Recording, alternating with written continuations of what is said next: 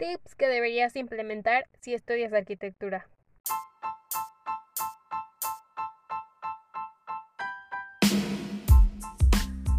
Hey, hola, mi nombre es Karen y este será un espacio donde conocerás todo sobre la vida de un estudiante de arquitectura, desde la experiencia cero del proceso de ser arquitecto.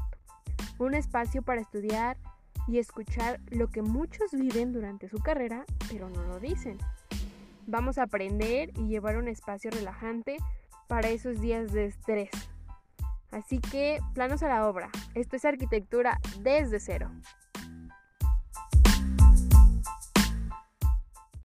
¡Hey! Hola, hola, ¿qué tal todo mundo?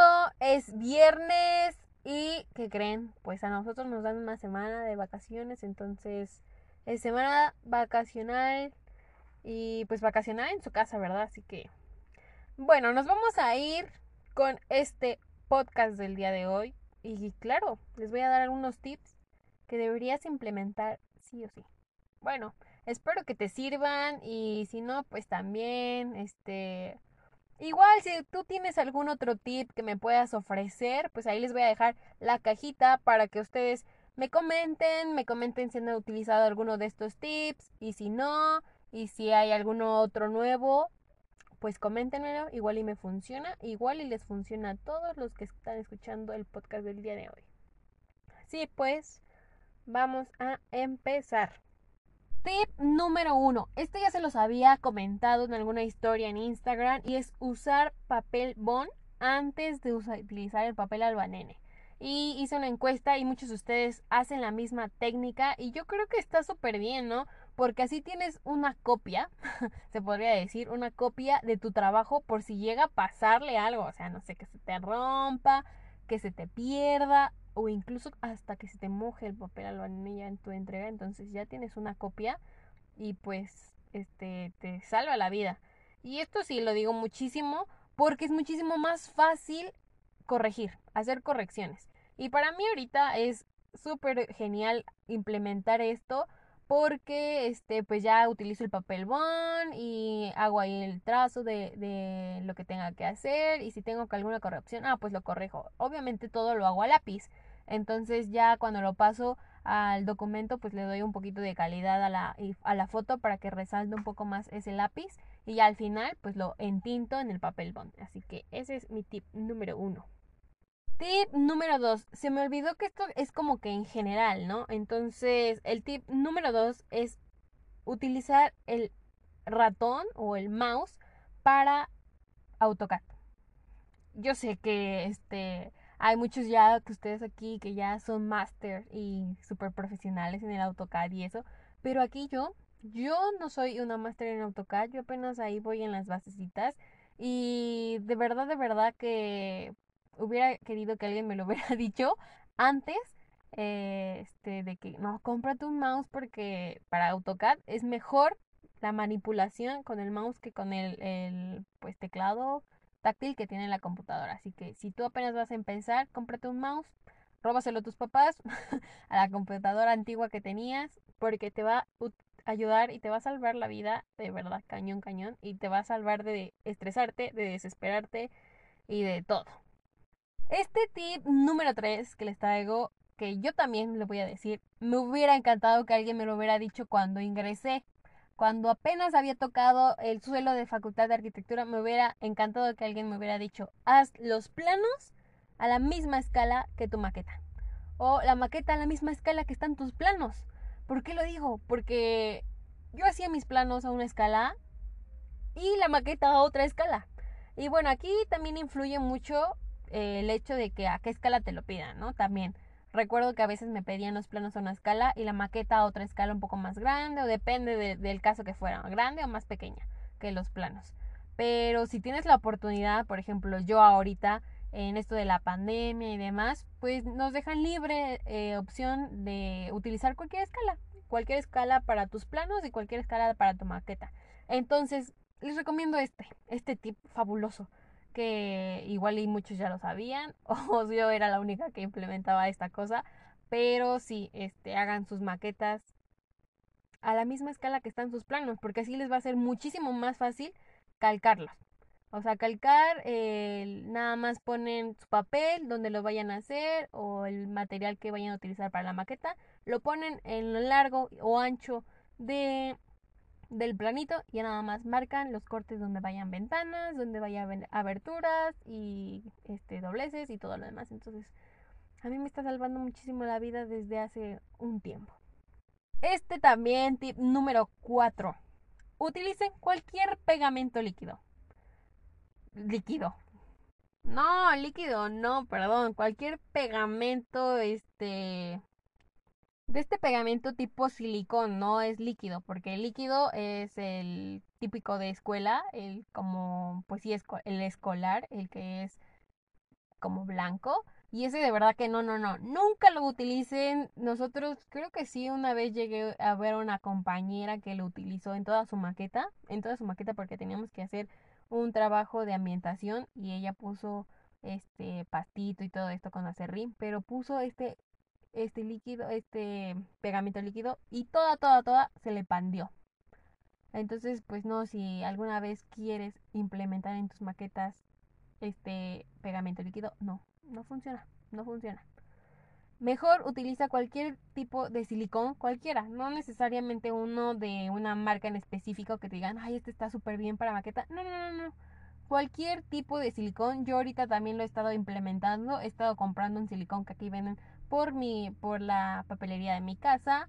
Y la verdad es que es súper funcional y también pega súper bien, de verdad, súper, súper bien. Puedo poner mi pie ahí encima de mi maqueta y tal vez no se destruye. no he hecho la, pues, la prueba, pero yo creo que no se va a destruir porque sí, está bien rígido y bien pegado la cosa. Y este, el siguiente, el siguiente tip número 5, igual viene siendo un poquito con el pegamento y es que si ustedes van a hacer una maqueta muy pequeñita o que necesita un pegado súper fino, pasen su, este, su silicón a una jeringa. Pero no una jeringa cualquiera, ¿eh? No una de esas delgadititas. No, no, no, no, no. Una jeringa de esas gruesas, como de 10 mililitros para que le entre bastante, bastante resistol, bastante silicón y que pues no estés rellenando a cada ratito porque de que lo vas a usar, lo vas a usar. Y me refiero a que una jeringa hasta que tenga con su aguja. Obviamente pues a la aguja un poquito le van este, afilando la pues la punta que tiene para que no les esté picando, para prevenir cualquier accidente.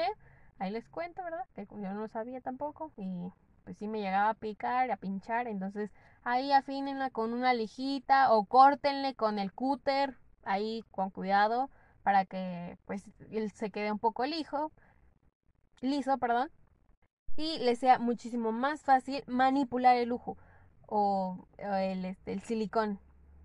Porque usualmente siempre vienen en botes muy grandes o con una abertura sumamente grande eh, y ancha. Entonces esta no nos sirve a nosotros cuando queremos hacer cosas diminutas, cuando queremos pegar cosas finas, que no se le vea ahí el pegamento que está todo manchado y que luego ahí le embarramos con los dedos y se vea ya está cochino. Eh, no, no les que no les pase eso, eh. yo solo se los cuento, se los platico de experiencia propia y que no se les tenga que pasar eso y ahí estén limpiándole con un este un coso para que no se le vea eso. Bueno, sí, ya lo que iba. Entonces, utilicen una jeringa. Yo les recomiendo una ancha de 10 mililitros con su respectiva aguja y pues con su tapa, obviamente, para que no se pinchen y para pues que no se seque el lujo. Y la verdad es que les dura bastante, ¿eh? Les, les dura un buen, un buen. Y el siguiente tip, ahí mismo, en este tip número 5, para cosas pequeñitas como las maquetas, ya se las, también les había recomendado utilizar estas pinzas puede conocerse como pinzas de depilar, pinzas de belleza, no, no sé cómo las conozcan, pero son estas pinzas chiquitas que las consiguen en cualquier farmacia y súper baratas y que les va de verdad ayudar y servir un buen para este tipo de maquetas, este tipo de actividades que nosotros realizamos y pues nos previene de mucho de que nuestros dedos no lleguen hasta donde tenemos que meter algún mueble o donde tenemos que pegar algo o, o X y cosa, ¿no? Tip número 6 es tener juego de escuadras pequeñas. hay unas escuadras, hay diferentes tamaños, obviamente, pero hay unas que son pequeñas. Son chiquitas, no sé de cuánto midan, la verdad, pero a mí me han servido un buen. Bastante, bastante, bastante a la hora de hacer los planos. Porque usualmente si utilizamos este juego de escuadras cuando hacemos pues los trazos más grandes, ¿no? Que este el ancho del proyecto, el largo del proyecto y qué cosa, los muros y eso. Pero a la hora de mueblar, pues ¿qué? ¿Qué nos pasa? Que pues usualmente estas escuadras no nos funcionan porque son muy largas, son muy espaciosas y solo vamos a hacer un pequeño mueblecito ahí de 50 por 50, yo qué sé. Entonces estas escuadras la verdad que a mí me fascinan y me gustaron un buen porque así las puedo manipular fácilmente, no tengo que estar chocando, no tengo que estar levantando y posicionando en otro lado, nomás las, las este, recorro, hago el trazo, dibujo y así. Entonces, pues para mí, eh, este es mi consejo y mi tip que les doy, que compren un juego de escuadras de estas pequeñitas que la verdad que les va a funcionar un buen cuando tengan que hacer trazos pequeños. Tip número 7 y sumamente importante reutilizar el papel, cartón, este, cajas de zapato, cajas de cereal, cualquier otro papel que te encuentres, que te regalaron una bolsa, este, en una cajita bonita, que te gustó el diseño y no sé qué, guárdala para que luego la cortes o si te gustó el color de alguna otra caja, guárdalo porque de verdad que funciona bastante, ¿eh? Funciona un buen y así ayudamos bastante a no tirar y desperdiciar papel y ayudas bastante a tu economía porque no estás comprando papel que de todas formas pues solo se convierte en primera base y esto solo lo digo cuando quieren hacer imagen básica, ¿eh? Imagen básica de su maqueta y volumétrica. No, me vayan, no vayan a decir, no, es que Karen dijo que, que pues tengo que hacer mi entrega mi entrega total con material reciclable. No digo que no se puede, ¿verdad? Puede que quede muy bien si tienes buena precisión, si ocultas bien los detalles de estos papeles y así. También se puede hacer, sí, sí se puede hacer. Eh, pero sí, yo les recomiendo eso, que cuando es imagen básica y sabes que ese material solo nada más es como para que vean el volumen y ya después a fuerza lo vas a tener que cambiar y vas a tener que cambiar otra vez y cambiarlo otra vez. Entonces, ¿por qué desperdiciar papel si puedes implementar papel que ya tienes y reutilizarlo? Darle una segunda oportunidad que ya sabes que nada más se termina el cereal y a la basura la caja. Entonces, mejor se termina el cereal y, y utiliza esa caja. O cuando no se termina el cereal, pues vacía el cereal de otro lado y utiliza la caja. Y créanme que este tip hasta apenas lo estoy utilizando recién que comenzó la pandemia porque pues no podíamos salir y teníamos mucho miedo de salir y este contagiarnos y les comento, les sigo diciendo, por donde yo vivo no hay papelería cerca que esté exclusivamente para arquitectos. No, no hay. Entonces me es muy complicado, me era muy complicado conseguir material y pues más material como este específico para hacer maquetas y pues nos recomendaron y también nos dijeron pues que utilizamos el cualquier material que nosotros quisiéramos. Entonces, pues este dije, ah, pues sí, es funcional, me funciona bastante, entonces, ¿por qué no implementarlo? Así que yo les recomiendo esto también. Tip número 8 es quitar seguido y constantemente de verdad las navajitas de los cúter. Si ustedes ya usaron y usaron y siguieron usando la misma navaja del cúter y ya, o sea, quieren seguirle ahí dando, pero ya saben que no corta bien y no sé qué. O sorpresa cuando quieren cortar una superficie como totalmente lisa o un papel totalmente liso como este que es la sulfatada. Y cuando ya le empiezan a pasar el cúter, ¿qué creen? Que se les va chueco o que se ve bien mordisqueado el papel y esto es porque porque no cambiamos constantemente las eh, las navajitas que tiene la pues la navaja completa ya no le quitamos esa superficie que ya está desgastada entonces por eso mm, nos hace este efecto en el papel que no corta bien Así que sí, si tu navajita principal ya no corta y ahí le quieres seguir intentando, no, no, no va a cortarte, no va a cortar bien. Entonces quítasela, retírasela Y ya, créanme que con la nueva pues vas a hacer un corte súper fino, no vas a necesitar tanta fuerza y va a quedar súper bien definido tu corte a la primera. Y sin ningún efecto de ahí mordedura o rasgadura en el papel. Tip número 9. Este también creo que lo he descubierto en esta etapa de pandemia y es para dar calidad o textura, me refiero a esto, a maquetas, ¿verdad? A maquetas. Sí, obviamente, este, yo sé que existen plantillas, ¿no? Para texturas, para dar este ilusión a un piso o ilusión a una pared de, de piedra, un piso de madera o de o paredes de celosía. Yo sé, yo sé que hay plantillas, pero créanme que a mí, pues les sigo comentando que me es muy difícil encontrar papelería. Entonces lo que hice e implementé es buscar en internet texturas. Texturas para piso, texturas para pared, texturas para este azulejo de baño, así lo que quería en específico y pues obviamente tienes que buscar la calidad correcta y la escala correcta, ¿verdad? Porque si tienes una maqueta de unos 100, pues no vas a poner un azulejo enorme, enorme que, que no se vea bien. Entonces, pues ahí también tienes que ingeniártelas para cortarlo, para reducir el tamaño, para que se vea bien y pues imprimirlas. Imprimirlas total como una plantilla y pues le sale muchísimo más este efectivo, creo yo porque puede imprimir de tipos, infinidades de tipos de textura y modelos y diseños que ustedes quieran que pueden encontrar en internet y no les sale tan caro. Porque yo recuerdo que en mi universidad este tipo, este tipo de hojas pues sí era un poquito caro. Bueno, no poquito, sí era caro. Entonces pues muchas veces no utilizaba estas o no las implementaba más que nada. Y pues usaba esto. O también lo que pueden hacer es dibujarlo comprar una hoja o tener hojas de colores. No sé si quieren hacer eh, tipo madera, pues con hoja blanca, hoja café y van dibujándole con hoja con lápices de colores, café, blanco, combinaciones y eso para hacer el efecto de que es madera, de que son eh, listones de madera. Y el último tip, el tip número 10 es limpia siempre, siempre tus escuadras y tu instrumento de trabajo. Siempre limpialo. Y no me refiero a una limpiadita ahí con el, eh, le paso el trapito y ya. No, no, no.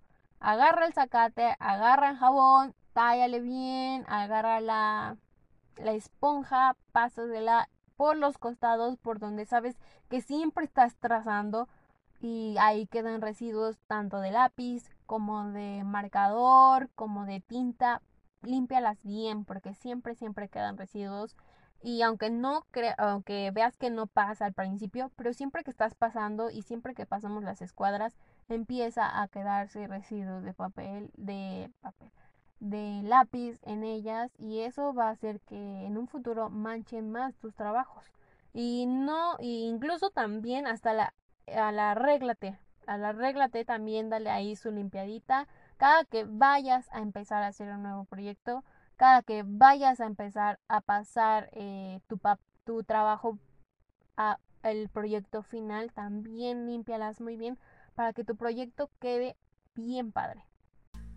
Así es amigos, estos son los 10 tips que les doy el día de hoy. Espero que les funcione y que les guste y que los apliquen de verdad. Así que otra vez les reitero que voy a dejarles cajitas para que ustedes me comenten y me, y me digan si tienen algún otro tip que pueda implementar y podamos compartir para que todos tengamos muchas técnicas diferentes de hacer arquitectura. Así pues, me despido, espero que tengan un buen fin de semana, unas bonitas vacaciones, espero que sí las tengan. Eso, esto es todo, esto es arquitectura desde cero. Nos escuchamos en la próxima. Chao.